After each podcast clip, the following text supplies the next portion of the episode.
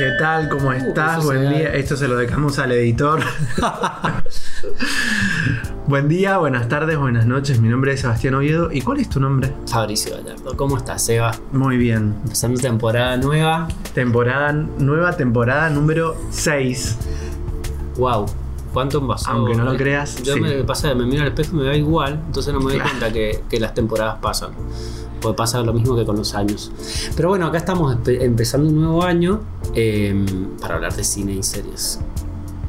Así es. eh, y como estamos todavía muy en enero, si querés hacemos un repaso de cómo empezó nuestro año, porque empezamos haciendo un resumen del 2021, un- una suerte de ranking, y ahora podríamos eh, arrancar comentando cómo, cómo encontramos el cine No, en el 2022. No digas como que se te acaba de ocurrir si está en el guion. Acá lo veo escrito.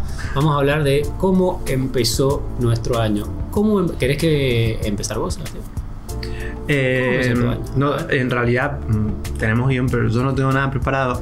Eh, el- mi año empezó haciendo una maratón de Harry Potter, Bien. ¿No? celebrando los 20 años. ¿Viste el Con especial? el espe- claro, primero vi el especial de Harry Potter eh, de los 20 años en. No me acuerdo ahora el nombre del especial, lo, lo voy a checar. De los 20 años. tie- Tiene el nombre de Hogwarts, el, el especial. Sí, Eh, regreso a Hogwarts. de H- claro, el regreso a Hogwarts en, en HBO Max. Y aprovechamos de paso cañazo para hacer una maratón De Harry. de las ocho películas ¿Envejeció mal? de Harry Potter. Mm, No, pero me parece que sí. Es como que cuando estábamos por terminar, eh, ya íbamos por la, la sexta o séptima película y dije, bueno, después tenemos que seguir con Animales No. Fantásticos porque Animales Fantásticos, o sea, Sí. Eh, Animales Fantásticos como la primera parte. Claro, y, aparte, y, a- y- y aparte, eh, para julio ya estamos esperando la tercera película de un total de cinco, según dicen, de, de la saga de Animales Fantásticos. En, no sé si junio o junio se, estre- se estrenaría la tercera. Y aparte, HBO Max está preparando otras tres eh, historias en formato series Sí. una de las cuales tiene eh, a, está todavía en, pre- en preproducción, pero una tiene a Hermione Granger como directora en Hogwarts, la otra está relacionada a James Potter, que es el padre de Harry Potter, y la bandita esa que, que bulineaba a Severus Snape, y de la tercera no hay mucha información. Entonces como que hay un, se está haciendo un, un universo mágico, digamos. eh, y la verdad que eso, en el lugar de HBO Max yo haría lo mismo. O sea, no es un universo que, que, que- que podamos dar por terminado. Bien. ¿Y el, que- y el especial qué te pareció? No, es- me pareció como. No, no. ¿Cómo no, no? no me gustó. Es como lo de Friends, ¿entendés? Es como. No era necesario. me acuerdo de lo que vos dijiste que eh, varios, eh, para el especial de Friends, que varios se juntaron por el cheque. Y esto fue como un poco así. Ujú. Imagínate que tuvo hasta un in memoriam, porque, o sea, 20 No, mucha años un montón de gente la quedó murió. en el medio. eh, así que, pero, pero no, no, no me parece. Obviamente remueve algo de fibra, pero Sí, No. es como una especie también como mo- publicidad entre comillas, entre muchas comillas gratis para lo que viene Animales Fantásticos y que la gente, o para que la gente haga lo que hiciste vos, que es eh, revisar las películas y vuelvo a usar comillas viejas. digamos que no, no, no me sumó nada. Bien, Porque en 20 años es como que si vos estás inmerso en ese mundo, todo lo que te muestran en ese especial ya lo sabías. Bien. Ya lo consumiste de alguna otra manera. y así empezó tu año. Así empezó mi año y con otras películas fallidas, pero contame. ¿Algo querés que rescatar? ¿O algo para decir eh, no? Para poner ahí, viste, en minuto tanto hablamos de esta peli y no. Eh, pasa que no te quiero spoilear, pero bueno, algo de esto vos comentaste en, en nuestro, en nuestro resumen del 2021. Vi Annette, no voy a dar como vista todavía Titán, porque es una película que les pido mil dis a quienes nos están escuchando y que defienden a Titán, pero no, no me parece una película para nada llevable y en un momento la, la tuve que cortar y estoy to- eh, como juntando fuerzas para, Qué feo. para eso. retomarla. Sí, no, yo- pero ya no, no siento culpa. Es como, viste que llega un momento de, de tu vida en donde tenés que o sea, eh, aprender a soltar y decir, bueno, no, este libro O sea, lo, lo llevaré por la mitad, pero, pero siento que lo tengo que dejar. Bueno, listo, lo, lo hago sin culpa. Bueno, con esta película me pasó lo mismo. No sentí culpa al dejarla. Es como que me, me pesa un poco en mi conciencia, pero trato también de convencerme de decir, no, la verdad que no, no, no comulgo con lo que me está contando. No entiendo por qué me quiere contar algo de esta manera. Sí. No, no estoy captando todavía la historia, no, no le estoy siguiendo el ritmo. Me genera mucha incomodidad. La tengo que sacar porque no, no la estoy pasando bien. Y la saqué. Y con Annette me pasó, no, no me pasó lo mismo, pero sí como que siento que es que, que marqué un casillero. Es como que la vi, porque no, no, no me llegó, no me gustó, no, no me pareció interesante, no me parecía que tenía una historia para contar.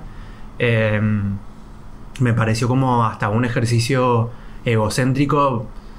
Esta sumatoria de Ma- Marion Cotillard, eh, Adam Driver, Leo Carax, es como. Fue un rejunte de nombres, un ejercicio cinematográfico que tal vez le ha salido bien. A mí no me gustó. Bien, o sea que coincidimos, me siento muy contento porque coincidimos Coincidimos, con sí. los dos. A mí Titán... eh, Vos la terminaste igual. Yo la terminé. eh, mejora sobre el final cuando aparece el personaje eh, masculino principal. Eh, pero no me pareció lo que todo el mundo habló. Ujú. O sea, de que es una película que en el cine nunca se ha visto. Me parece que es sumamente incómoda a propósito. Y bueno, y si eso es lo que buscaba la, la, la directora, la escritora, eh, de quien habíamos visto películas anteriores y nos había gustado mucho, crudo, porque es su, su primera película. Eh, bueno, no sé si su primer película, pero la, primer, la Sí. primera película que, más, eh, que, que llegó así como a, la- a las masas. Eh, y lo que me pareció es que, que no, que, que, que, eh, se notaba, bueno, lo que vos decís, eh, en todo momento, qué es lo que quería buscar. Y la verdad que para ponerme incómodo, a mí me gustan mucho las películas que me ponen incómodo, que me interpelan, pero en este caso me parece que era muy grosera. Y bueno, obviamente que terminé de verla y dije, what the fuck, ¿por qué a la gente le gustó tanto? ¿Por qué la premiaron en Cannes? Y más cuando después vi algunas de las otras películas que estaban y digo, bueno, ¿por qué pasó Ujú. desapercibido esto y esto eh, fue premiado? Claro. Y bueno, y Annette me parece una, una basura. Eh, así que, mm, bueno, igual... Y, y- sí. y nos queda una más que también. que igual vos la viste antes, pero Don't Look Up. Sí, bueno, sí, es una bosta, no, no, ni, ni un minuto. No, pero es la. pe- Pero me, me, me divierte que a vos te preocupe que pueda llegar a los, al- Ah, no, a los Oscars. Bueno, me- sí me preocupa, me preocupa mucho. Es- pero, bueno, White sí. People. Es que igual es preocupante. Bosta. A ver. La verdad, a esta altura creo que. cua- Cualquier, cualquier, em, cualquier staff que tenga o equipo que tenga lobby para, para hacer, como en el caso de Adam McKay con Don't Look Up, que tiene a Meryl Streep, a Leonardo DiCaprio y a un montón de gente también en el detrás de cámaras, no es tampoco difícil llegar. Si lo merece o no lo merece, esa es otra discusión. Vos estás pero bueno. subrayada. Vos estás subrayada. Pero bueno, por lo menos más divertida que Annette y que Titán. Eh, bueno, no sé si lo que acabo de decir me lo creo mucho. pero bueno, y bueno, sí, eh, yo voy a empezar diciendo que empezaste mintiendo. Porque ¿Por qué? no fue con lo que empezaste el año. Con que es verdad, y me ya te olvidaste, ya te olvidaste porque cuando yo empecé a pensar con qué, o a repasar con qué empecé el año, yo vengo separando como lo que veo en cine de lo que veo en plataforma, o en plataforma o descargado. Entonces dije, bueno, ¿qué fue lo primero que vi en el cine y la primera película del año? Y bueno, la primera película del año fue ese regreso fallidísimo que vimos juntos de De Matrix, Matrix. en el Esa era cine. la que me faltaba mencionar. sí. Eso es lo que primero que viste en el cine. eh, sin palabras, ¿no? O sea, innecesaria. eh, mm, nada. Sí, eh, falla. Por todos lados. La verdad que yo, por más que la quiera defender, falla en, en- en varias cositas. Así que bueno, eso es lo primero. eh, eh, eh, lo primero que vi en el año. Pero la primera película a rescatar para mí en el año y que tiene un poco bastante relación con esto de Annette y de, y de Titán, porque también estuvo compitiendo en, en, en Cannes, en la competencia oficial de Cannes, eh, y fue lo que yo decidí empezar el año con esto y va a ser lo que voy a, en mi memoria, va a quedar como la primera película del 2022, porque si hay algo que tenemos en esta vida es memoria selectiva, es la nueva película de Sean Bar eh, Biker, el director de eh, Tangerine y de Florida Project, que es Red Rocket. Sí. Película que ya se puede ver en Torrent por ahí, que no tiene su, eh, su estreno en ninguna plataforma y mucho menos en el cine. eh, y que la verdad eh, me gustó muchísimo. eh, recomiendo. Eh, y bueno, es esto, es la tercera película de Sean Baker después de haber triunfado. Bueno, creo que tiene un par más antes, pero como que la su primer película eh, masiva fue Tangerine, esta película que pasó a ser noticia porque fue filmada con un teléfono iPhone y es bellísima, sobre ese otro Los Ángeles. Eh, después pasó a. Después llegó a la temporada de premios y a ser reconocido y eh, masivamente con Florida, de Florida Project, que mostraba la cara B de eh, Florida, ese lugar que por lo general reconocemos por eh, eh, Disney y los parques de atracciones. Y ahora en Red Rocket, para mí es tal vez la película que menos eh, ruido ha hecho de su carrera y eh, a mí sorpresivamente la que más me ha gustado. Y se mete con el lado B, pero de esos, bueno, de esa América profunda y esos pueblitos perdidos, contando la historia de un, entre comillas, perdedor, bueno, entre comillas, un perdedor, eh, que es un hombre que ya ha pasado los 40, que ha tenido su eh, historia como actor porno eh, y que tiene que volver al pueblo que lo vio nacer. eh, porque bueno, va- viene con una mano atrás y otra adelante. Ahí se reencuentra con su mujer, con, con algunas de las relaciones que tenían en ese pueblito, típico pueblito americano de industrias de, de provincia, y tiene una relación bastante compleja, y acá es yo creo que es donde la película es medio incómoda, con una menor de edad. Que nos va a traer después a la película que finalmente vamos a terminar hablando, que, que es como el plato fuerte del... Pero no me spoilees, yo la tengo en mi, en mi watchlist. Pero, ¿por qué no te... ¿Dónde está el spoiler hasta ahora? No, no, no sé si me estás contando de más o no. No, no, no, no, no. Ah. Yo estoy diciendo que se va a repetir esto de el menor o, o- o- o el Mm. señor mayor que sale con la menor eh, en otra película de la que vamos a hablar en breve. Acá Sí. es un hombre de 40 años que tiene, o sea, tiene una relación, eh, entabla una relación con una, eh, de una menor de edad. El personaje es sumamente No lo hemos visto nunca. controvertido. No lo hemos visto nunca. El personaje es sumamente controvertido. eh, la película a mí me gustó mucho y yo decido empezar el año con eso. Eh, sumamente recomendada de Red Rocket. La vi, la vi en, en varios rankings eh, y me llamó la atención porque yo la verdad que no, no la tenía mucho en, en el radar, como no la tenía mapeada, pero, eh, pero sí, eh, te decía lo del spoiler porque me, me contaste más de lo que sabía de la, de la ¿Por- película. ¿Qué es lo que no sabías? Perdón. No, no sabía la parte del, del- ya de, de- de- la persona esta, de, de este eh, personaje, ya vinculándose con una menor de edad. Y lo escuché en varios podcasts, pero igual no, igual no leí sinopsis ni nada. Solamente escuché como y todas las críticas excelentes a, a la película, así que tengo muchas, muchas ganas de verla. Aunque de Florida Project no es una película que a mí me haya como eh, igual esto creo que lo charlamos en su momento fue año 2018 si no me equivoco pues fue de esa temporada de premios Eh, a mí la verdad que no me, me costó muchísimo es una película que me costó Que muchísimo te costó muchísimo. A mí me parece que lo que tiene Florida Project, a mí ya te vuelvo a decir, me, me parece que la, la que más me ha gustado es Red, eh, Red Rocket. Pero no me siento rela- no me siento vinculado con el personaje, ni mucho menos. Pero no border, tiene- diría, diría border. border, muy border, pero es por ahí em, un viaje que es más cercano que el de los niños jugando en una pradera en el campo de, de Florida. Eh, me parece que los niños que están muy bien eh, dirigidos y me parece, sin duda son lo mejor de la película, es tal vez una historia que a mí no me llamaba tanto la atención. Si hubieran ido más en de Florida, y perdón, eh, Sean Barker, no quiero, no quiero decir que has hecho mal las cosas, ni mucho menos, pero si hubiera sido más el punto de vista del personaje de William Dafoe, tal vez me hubiera interesado más de Florida Project. Me pasa algo con los niños. Eh, Sí, tenemos, tenemos, tenemos problemas. Tenemos problemas con- los niños. sí. Así que bueno, pero eh, bueno, y en serie, ¿con qué empezaste el año?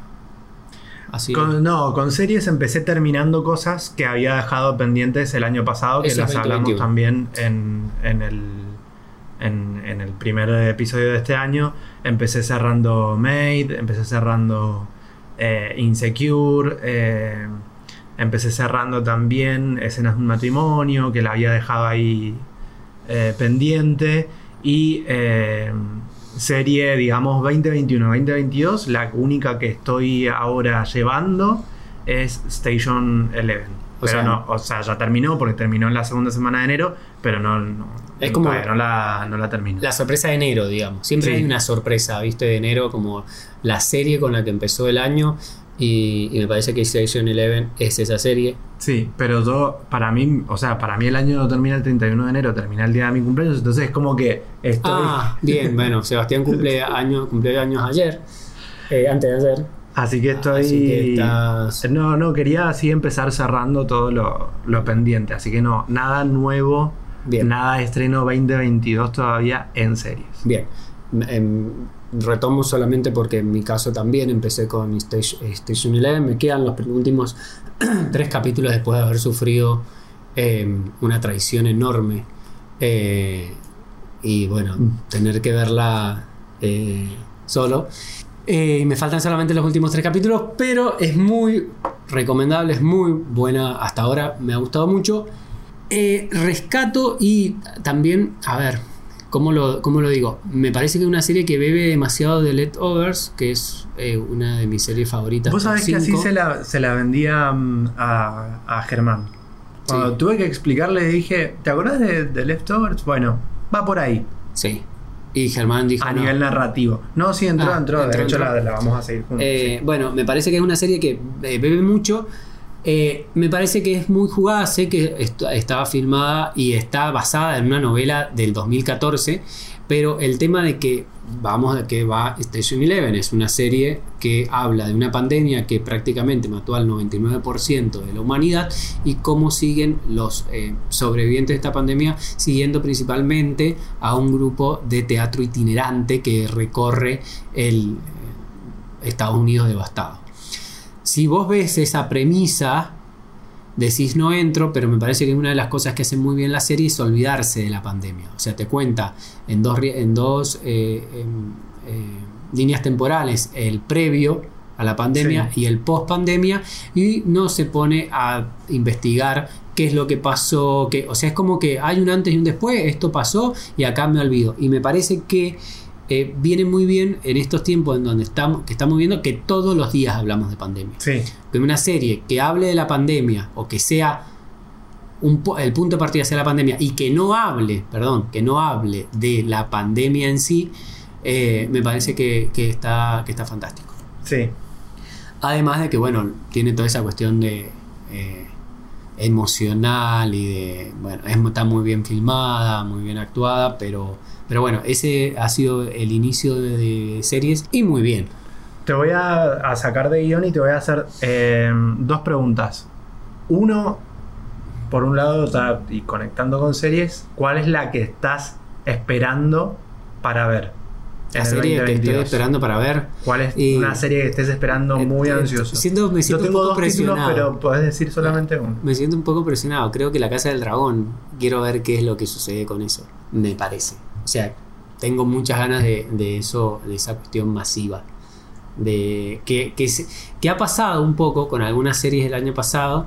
Que está pasando ahora con Euforia. O sea, esa conversación que pasó el año pasado con Mare of Easton, o como sea que se pronuncie por Pero- la novena vez, de esa conversación de todas las semanas. Quiero, quiero ver esa serie. Ujú. Y tengo miedo, mu- mucho miedo a ver qué sucede. Eh, Claro. Quiero que le vaya bien. ¿Vos? Eh, no, definitivamente la temporada 3 de My Brilliant Friend. Eh, mi amiga estupenda es la, es la serie que más estaba esperando. en- Dos años sin la. Sin, Sin la- claro. y. y- ay, la- o sea, la, la- la, eh, temporada 2 la terminamos al comienzo de la, de la pandemia, Sí, en 2020. sí. Se estiró mucho, ya se había anunciado igual que se había de- demorado más de un año la filmación de el rodaje de la, de la tercera temporada.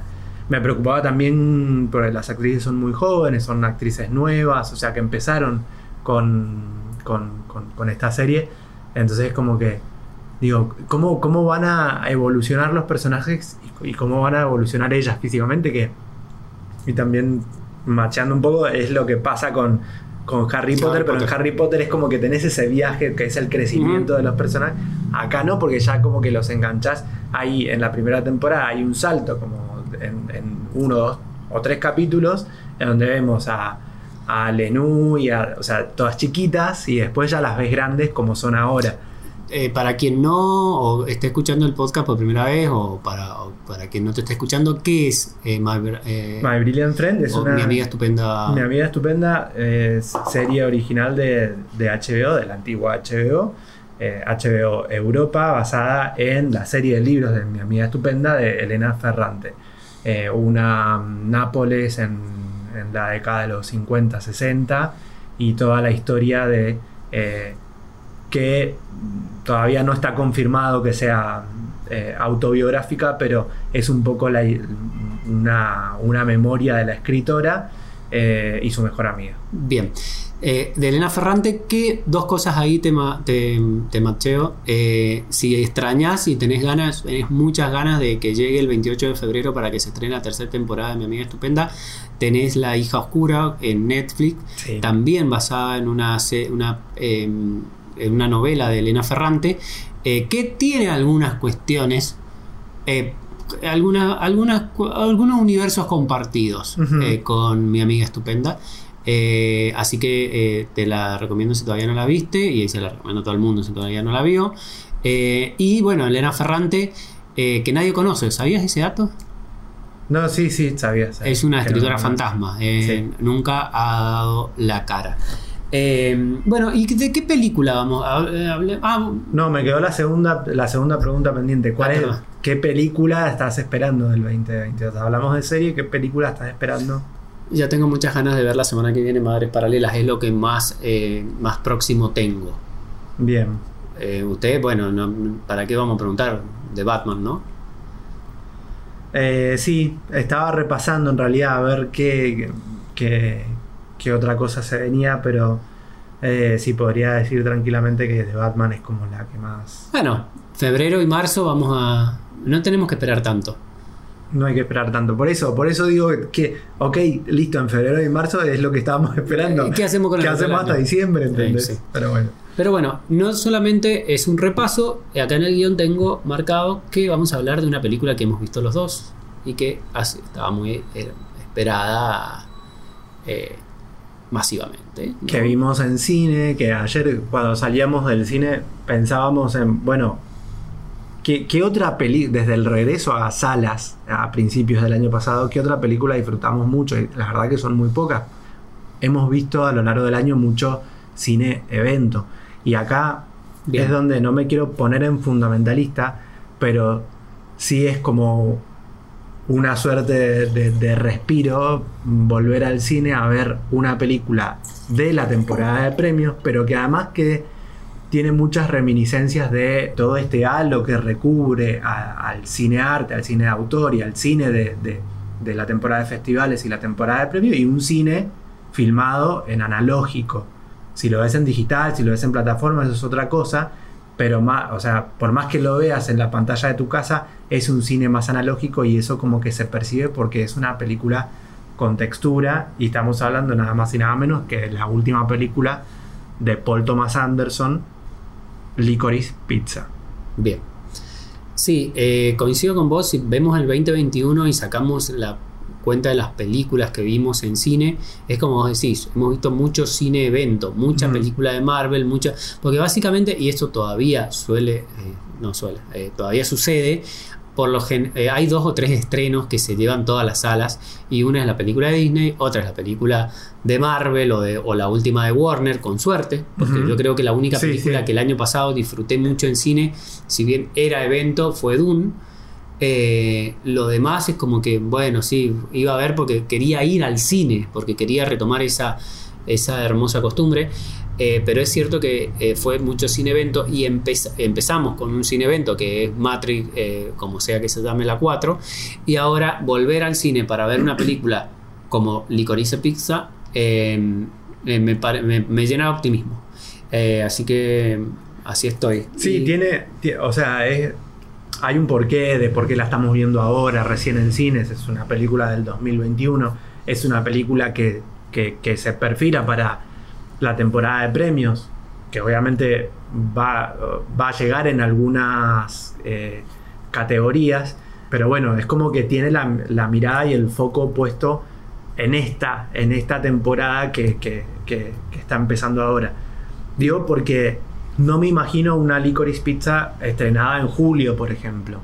¿no? No. Entonces, eh, Pero no sé, ¿eh?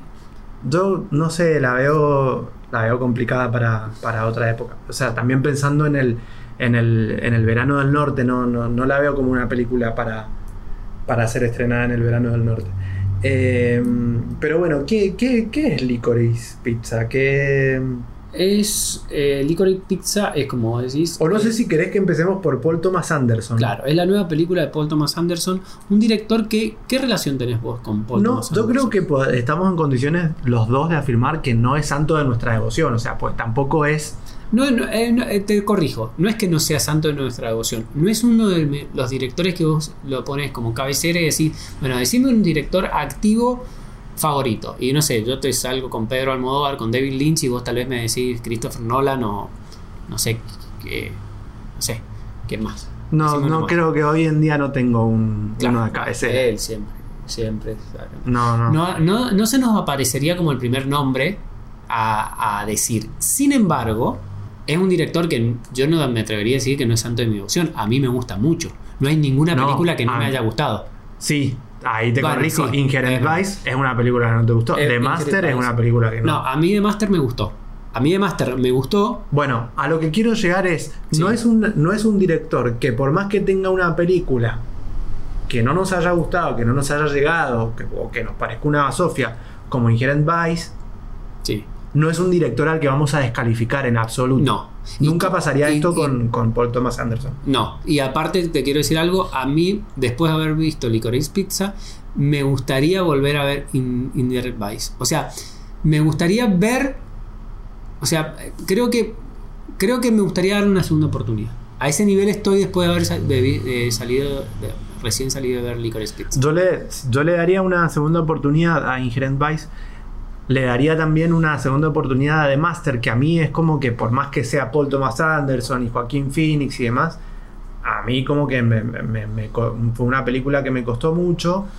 Y eh, me gustaría volver a ver una película que en su momento también me costó, pero que me gustó, versus la otra película de su momento, que era Petróleo Sangriento, versus Sin lugar para los, los débiles, que fue una película que no, no, no, no me gustó. Eh, y eran las dos películas cabecera del año, eran las que competían por el premio. Era la- Sí, que aparte estaban eh, las dos ambientadas en el lejano oeste, si bien en momentos distintos. y, esa, y a mí, o sea, yo era Team Petróleo Sangriento, y aún así no fue una película que haya coleccionado mucho, Y- estatuilla y no, eso tampoco la disfruté porque es difícil, me parece. No, no es un cine para cualquiera. Pero no es un cine para cualquiera, pero fíjate que, eh, no sé si, sí, eh, no, es, no es un cine para recomendar a todo el mundo, Mm. pero fíjate que ya hemos hablado de la mayoría de las películas de Paul Thomas Anderson, nos faltan tal vez eh, Nos la, fal- Santina- la Santísima Trinidad, que es Boogie Nights, Magnolia y Embriagado de Amor, que son las tres películas, tal vez Petróleo Sangriento podría entrar ahí, pero son las tres películas que lo hicieron famoso. Y si vos me decís que hemos repasado toda la filmografía, excepto su ópera prima, eh, ves un sello de autor sin duda, Sí, sí, pero son sí. películas completamente distintas. Son todas muy distintas. Y eso está buenísimo. Son todas muy distintas. No hay. Me parece que no estamos en condiciones tampoco de decir que hay un canon, que hay un. Es, es eso. Hay una firma, pero no hay un, no hay un patrón que se repita. No, no hay un patrón que se repita. Es más, había un patrón Y hasta eso- ahora, perdón, te Sí. termino la idea, que, y, a- y ahora lo rompe. Y eso me parece que está fantástico. Todas las películas, me parece que el tal vez el patrón es que estaba hablando o eran personajes rotos. Eran Sí. eran, person- eran personajes oscuros, personajes conflictuados. No hablamos de la película, la, su última película, una película que a los dos nos encantó, que es El Hilo Fantasma. Eh, estuvo bien alto ese año en, en nuestro top, Sí. top 10. Y so- todos los personajes son como eh, oscuros, rotos, eh, complicados. Vos no salías Cuando- de ver cuando- una película de Paul Thomas Anderson feliz. Cuando, cuando sentido. dijiste como la Santísima Trinidad, tú pensé que ibas a mencionar al hilo fantasma. Para mí es el hilo fantasma, Petróleo Sangriento y Magnolia. Para la película que más me gustó de Paul Thomas Anderson, Sí. perdón, y, te y coincido con vos, es El Hilo Fantasma.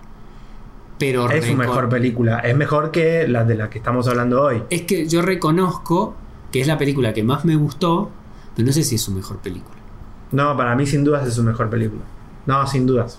Bien. Sin dudas. A mí es la película que más me gustó. De Paul Thomas. De Paul. Claro, ¿eh? Paul. Claro, yo me, me animo a decir que es la que a mí más me gustó de, todo, de todas sus películas. Y al mismo tiempo, fácilmente me, me inclino a decir que es también considerada por la crítica, el público y demás, por la película que más ha gustado. No, de él. para mí me parece que si hacemos un habría que ver en Metacritic alguna cuestión de estas que recopilan críticas, pero para mí la película eh, con más No, consenso no. es Petróleo Sangriento o Magnolia. Por eso, Petróleo Sangriento, Magnolia y eh, Phantom 3 del hilo fantasma. Pero bueno, Bueno, Licorice Pizza lo que hace, y ahora sí, si querés nos metemos en la película y me parece que rompe con ese esquema, es que eh, salir de ese patrón de los personajes conflictuados. Acá no es que los personajes no tengan conflictos, pero sin dudas estamos hablando de una película feliz. Y eso Sí. es una sorpresa enorme en una filmografía como la de Paul Thomas Anderson. Ujú. Es más, lo hablamos cuando salimos del cine, que yo estaba en todo momento eh, esperando que le pasara algo malo a los, a los personajes. No es, eh, no, no es spoiler, o un poco, un poco sí, no sé, pero yo estaba esperando como que, en todo momento estaba esperando que le pasara algo malo. Sí. Porque es a lo que, a lo que, a lo que, eh, lo que esperaba de un, de un director como Paul Thomas Anderson. No me esperaba una película feliz. Y acá crea personajes felices. O sea, hay un conflicto que es la relación que se establece en los 70 en el Valle de San Francisco entre una joven de 25 años y un menor de edad eh, durante un determinado periodo de tiempo. Eh, y bueno, eh, y tiene esa cuestión de, de esa cuestión mucho de la nostalgia de que conocer a una persona de esas que son pocas que pa- suceden en la vida que te cambian la vida filmado como la puta madre, como los dioses. eh, y, y bueno, Es como, como decíamos también eh, un, un analógico que es muy difícil de ver hoy. Una película filmada en, en 70 milímetros, sí, sí.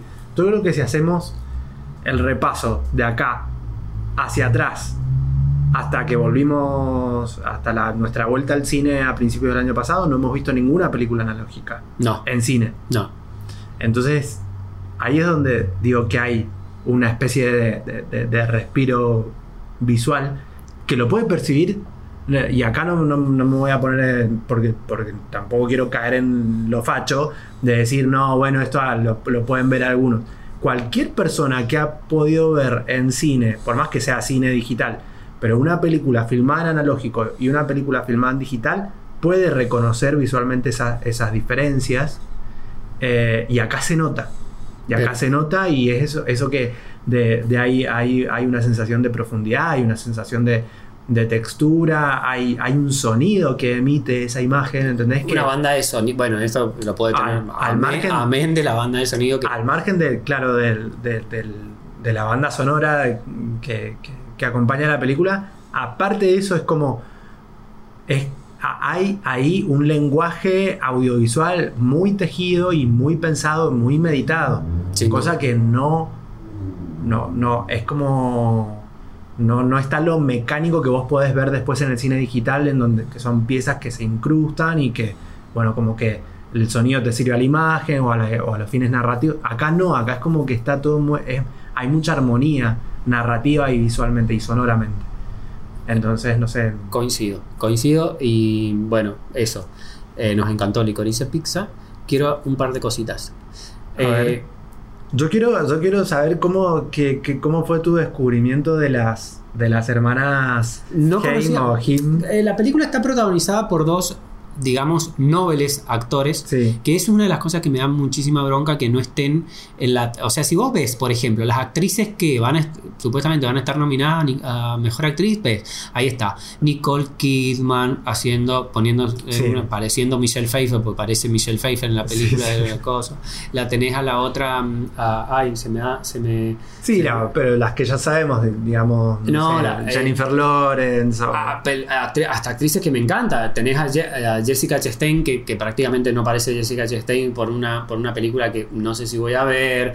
Tenés a, a- a Kristen Stewart imitando. Puede ser que sea muy buena actuación, pero si vos la ves, imitando a Lady a- hasta Lady Gaga haciendo de, de- de la Sí. señora Gucci, y no ves a la actriz que protagoniza esta película, que, que es su primer película, que no la conocía y que realmente es ese personaje que cuando vos lo ves por primera vez, te enamorás automáticamente del personaje y te enamorás automáticamente de la actriz. Por el magnetismo que tienen los dos, eso era, era otra cosa que decíamos. Fantástica. Se llama Al- Alana, Alana Haim, Alana Haim. que es de la, es de la banda Haim. Sí, que ya quiero banda. escucharla. No sé, nunca la he escuchado. No, es lo que te decía ayer. Es, se- es seguro que la has escuchado, todo el mundo conoce. Hay un par de, o sea, tres o cuatro canciones que las pones, seguro las escuchaste. Pues Mm. son, son conocidas, son también amigas.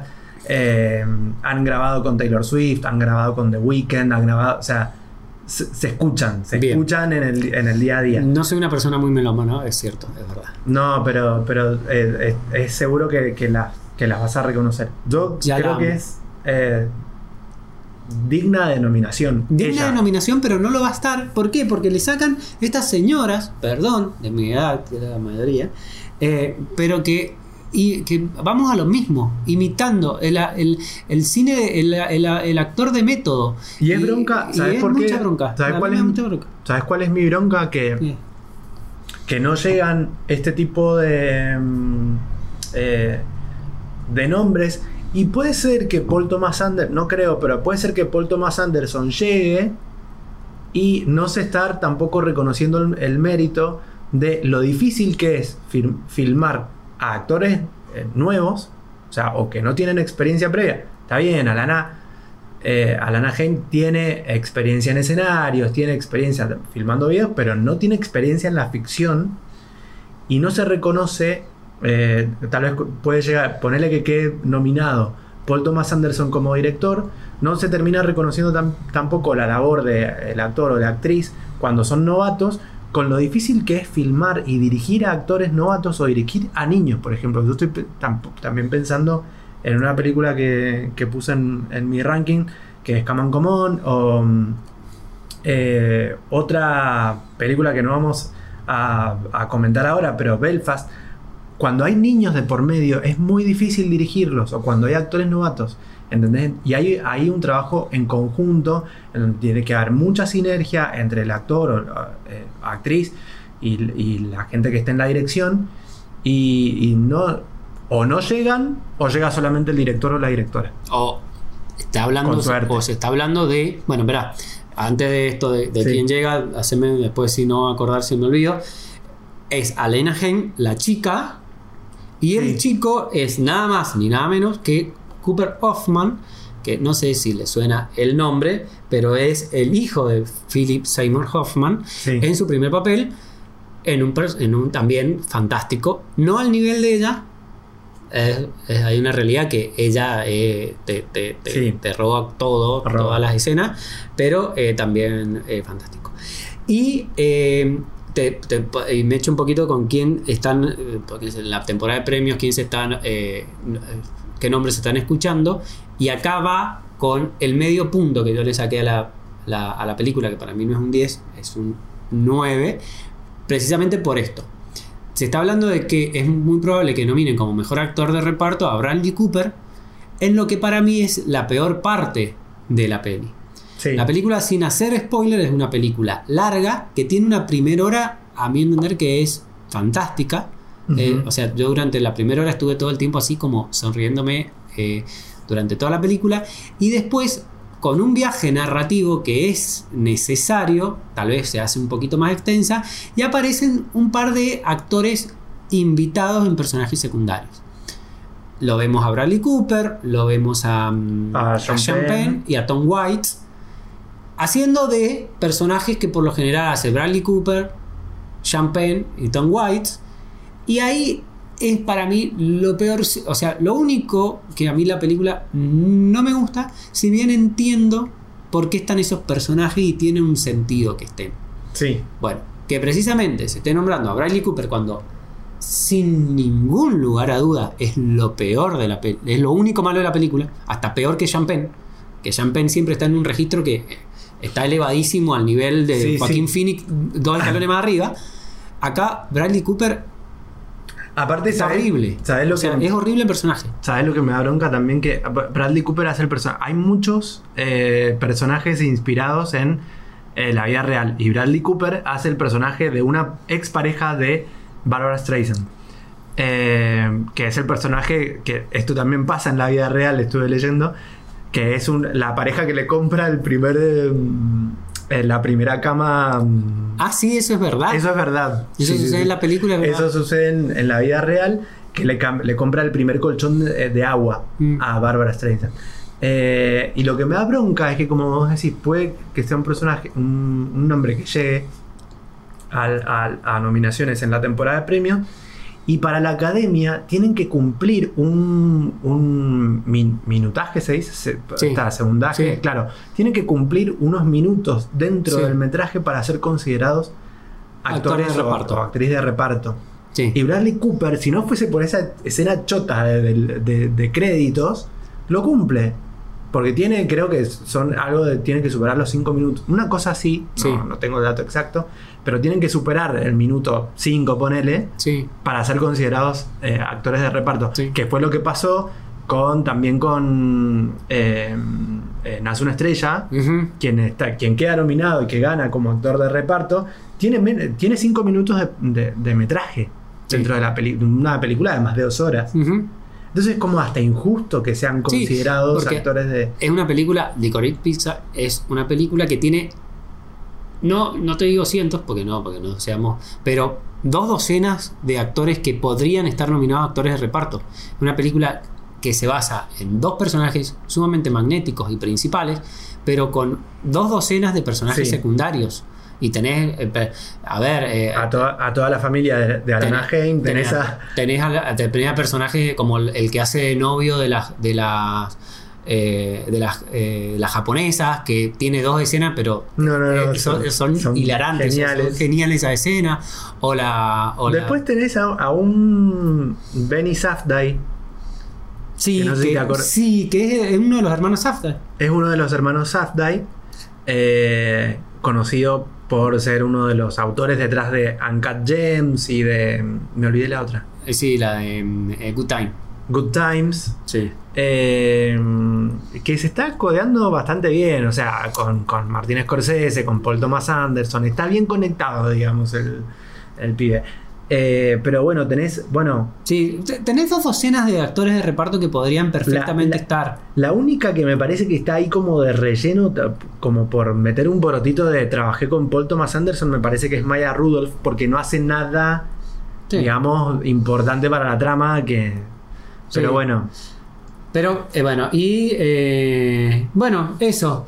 ¿Algo más de Licorice Pizza? Eh, no, nada más. Puede ser que esté en tu. Que, que- que vaya como candidata a tu ranking del año. Es muy pronto.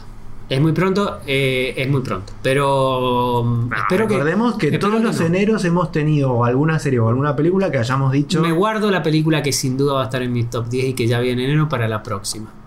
Bueno, pero. Pero, Eso ya lo, o sea, pero- ya lo sabemos. pero es probable que esté. ¿Sabes qué? Te- me podría poner en malicioso y podría ponerte una regla para el próximo eh, ranking del 2022 y decirte solamente entran películas 2022. Solo con la intención de que no entre. No. de que no entren algunas películas. Eh, igual, de todas formas, es muy probable que esté. eh, es una peli que con el paso de los, del tiempo es muy probable que son esas películas que te empiecen a gustar aún más. Mejores, sí, sí. Eh, y, y bueno, ya te digo, salí del cine pensando en que quiero volver a ver la única película de Paul Thomas Anderson que no me gustó. Así que, eh, bueno, ¿Qué, eso. qué, qué opinión te merece lo que dijo Paul Thomas Anderson, que fue también muy comentado en la prensa re- re- respecto a Spider-Man, que hay que como que estar también un poco ahora. Yo hago dos lecturas. Ah, porque Paul ¿Qué es lo Thomas? Anderson, un- una de las cosas que dijo en una, en una entrevista es que eh, hay que agradecer que, que hay películas como Spider-Man que está llevando nuevamente eh, gente al cine y eso Sí. es beneficioso también para, para, para cualquier tipo de cine. Sí. Y medio como que entra en un rol que podría leerse como más conciliador después de tener a un Scorsese que viene de decir que es el, cine de superhéroes es un parque de diversiones o, o- directamente otra gente que dice esto no es cine.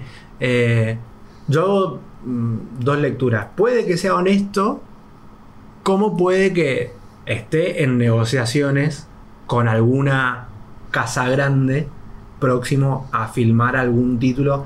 Yo me imagino a un Paul Thomas Anderson detrás de un Joker, por ejemplo. No va a suceder, pero no, me parece que es algo que no tenemos que descartar. Y cuando surgen este tipo de comentarios en la prensa, me parece que vi- vienen siempre con alguna preparatoria de algo que nos estamos por enterar. Ah, no. Y- No me parece mal ninguna de las dos cosas, no lo quiero estigmatizar tampoco. Yo creo me que. encantaría ver una película de. A ver, a ver, ese- no sé si puedo plasmar la idea esta que, me está ocurriendo, pero si la gente quiere ver superhéroes, tal vez lo que tengamos que hacer es darle superhéroes distintos, que es lo que sucedió con Joker, aunque ninguno de los dos somos tan fanáticos de Joker, pero básicamente lo que hicieron fue, no sé, eh, darle pescado al que quiere comer carne. Una- a ver, no sé si me estoy explicando, no me estoy explicando, no estoy usando buenos ejemplos, pero me parece que No, si, sí vamos, si vamos a, a- a- bueno, vamos a cambiar, si la gente quiere ver películas de superhéroes, entonces le vamos a dar películas de superhéroes, démosle películas de superhéroes distintas. Y me parece que por ahí puede ir la mano de Paul Thomas Anderson. Yo no creo que sea un director que vaya a, a- a filmar eh, para hacer, no sé, un- una serie de películas co- como si lo hizo, no sé, Zoe, no, Zoe Chloe. Ujú. Me parece que, que está en otro nivel, como no lo haría Spielberg. Tal vez no va por ese lado y, y puede ser que necesite financiación un poco eh, de, no sé, Netflix o una cuestión así. no lo- Pero me parece que está bien lo que dice. Sí, O sea, no me- no, ojo, aún sin haberme gustado mm, eh, Spider-Man, me parece que está bien lo, que dijo. Eh, porque también hay que aflojar un poco con esto de esto es cine, esto no es cine. Eh, y lo otro que también me parece es que hay que dejar, por un lado, de subestimar a la gente y de subestimar al público.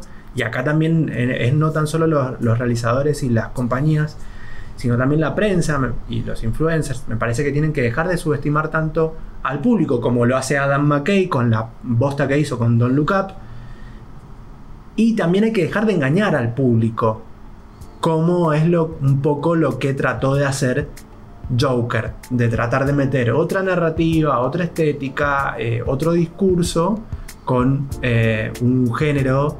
eh, Una película de cómics. Una película de cómics tratando de llevarla hacia otro registro y hacia, y hacia otro género. ¿Entendés? Eh, me parece que los dos extremos están mal. Y ahí es donde yo sí noto como un poco más genuino este comentario que, de vuelta, si es porque está en negociación con alguna casa, bienvenido sea, porque estaría bueno también tener un punto de, vista de Paul Thomas Anderson dentro del universo del cómic, ¿no? Pero bueno. Yo prefiero que siga haciendo películas así, que me sorprendan y que me sorprendan tanto para bien como para mal, de ir a ver Inner Spice y que no me guste, pero ver un autor, o ir a ver Licorice Pizza y que me encante, o eh, El Hilo Fantasma y que me parezca una genialidad. Eh, nada.